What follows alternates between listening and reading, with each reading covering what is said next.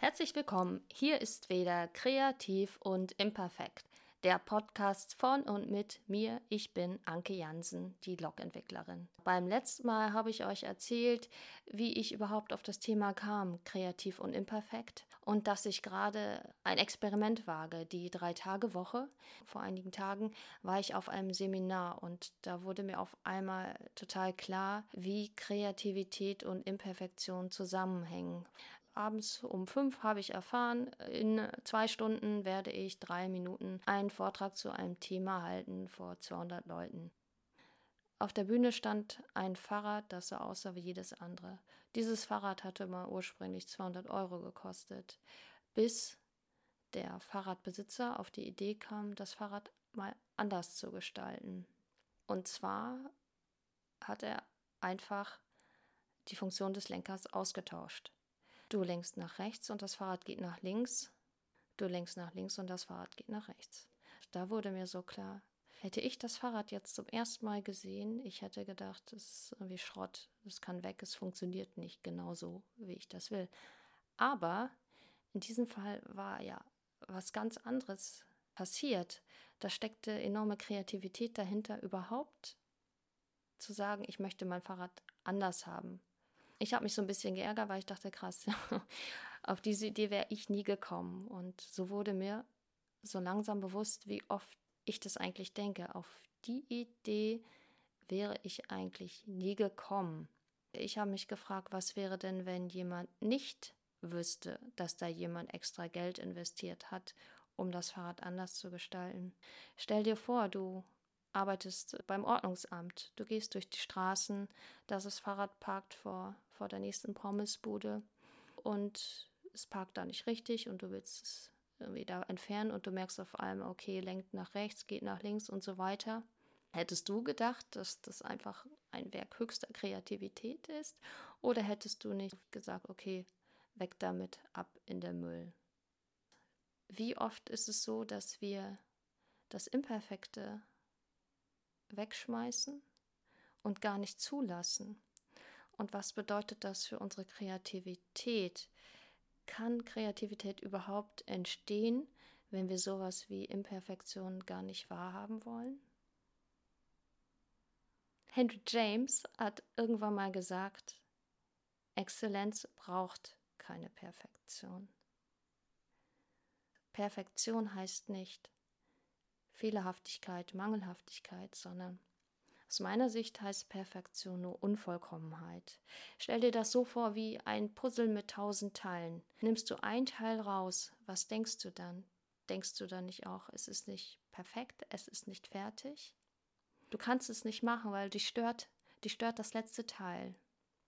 Und was wäre, wenn du dir eine Wohnung vorstellst, eine schön eingerichtete Wohnung, alles sieht perfekt aus, Du nimmst ein Teil raus und du hast das Gefühl, du fühlst dich nicht mehr wohl. Da war wohl zu viel Perfektion im Spiel. Ich sehe das immer so ein bisschen wie die Skandinavier. Die schaffen es irgendwie, dass alles immer gemütlich aussieht, so imperfekt, perfekt. Egal, auch wenn du etwas veränderst, es passt immer noch. Und das steht für mich eigentlich für Imperfektion, dass du Raum für Veränderung hast, ohne dass es stört und du das wieder ausgleichen willst. Du kannst etwas verändern. Es ist immer noch Spielraum da, dass wieder was Neues entsteht und du fühlst dich weiter wohl und geborgen, wie die Schweden oder die Dänen mit ihrem Higge oder ihrem Lapso. Ich habe in meinem Duden geschaut, wie dort Kreativität definiert wird. Kreativ heißt da voller Ideen sein und auch fähig, diese umzusetzen irgendwann seid ihr super motiviert, inspiriert, habt den Kopf voller Ideen. Und irgendwann kommt es aber zu dem zweiten Schritt, zu der Frage, wie kann ich diese Ideen umsetzen? Der Duden spricht ja von der Fähigkeit, Dinge umzusetzen und nicht von der Umsetzung selbst. Ich merke aber selber auch, wenn ich bei mir Kreativität betrachte, das erste ist da, das zweite ist eigentlich das Schwierige. So komme ich wieder auf diesen Gedanken, welche Rolle spielt Imperfektion bei diesem Übergang von vielen Ideen hin zu der Fähigkeit, die Ideen umzusetzen? Hindert mich vielleicht mein eigener Perfektionismus, meine eigene Vorstellung? davon, Dinge auch wirklich umzusetzen. Es gibt sogar eine Perfektionismusforschung. In der Perfektionismusforschung unterscheidet man ganz grob zwei Richtungen. Einerseits den exzellenzorientierten Strang, also da geht es immer um die Frage, wie kann ich noch besser werden, wie, wie kann das Beste bei mir, aber auch bei anderen produziert werden. Und es gibt den fehlervermeidenden Strang, also wie kann ich bloß sicherstellen, dass nichts schief geht und auch weia, danach bin ich äh, kein guter Mensch mehr. Genau. Und ich finde diesen zweiten Aspekt sehr, sehr interessant, wenn es um das Thema Wiederentdeckung der Kreativität geht, weil möchte ich kreativ sein und etwas entdecken und mich auf den Weg machen, bedeutet das auch etwas auszuprobieren und wahrscheinlich auch Fehler zu machen. Habe ich Angst, Fehler zu machen, probiere ich nichts aus und werde so erst gar nicht kreativ, ich habe vielleicht Ideen, aber sie werden auch nie ansatzweise in die Umsetzung kommen, weil mich diese Überzeugung, ich darf keine Fehler machen, daran hindert. Ich bin auch in einem Unternehmen tätig. Auch da denke ich so oft, wie viel mehr wir erreichen könnten, wenn wir uns trauen würden, auch die Dinge mal zu machen, ohne dass wir gleich mit dem Ergebnis denken. Das Ergebnisdenken ist übrigens auch ein Aspekt, den ich jetzt vor zwei Tagen in einem schicken Buch gelesen habe. Das habe ich in einem Fotomuseum in Berlin entdeckt. Das heißt Show Your Work. Da wird gesagt, der Prozess ist eigentlich das Entscheidende oder ist zumindest genauso wichtig wie das Ergebnis selbst. Heutzutage sehen wir aber oft nur das Ergebnis, ohne den Prozess zu würdigen ich glaube, das weicht inzwischen schon etwas auf. Wir haben Startups, wir haben Design Thinking, wir haben Prototyping. Da geht es ja genau darum, mal die Dinge einfach zu machen und sich Feedback zu holen.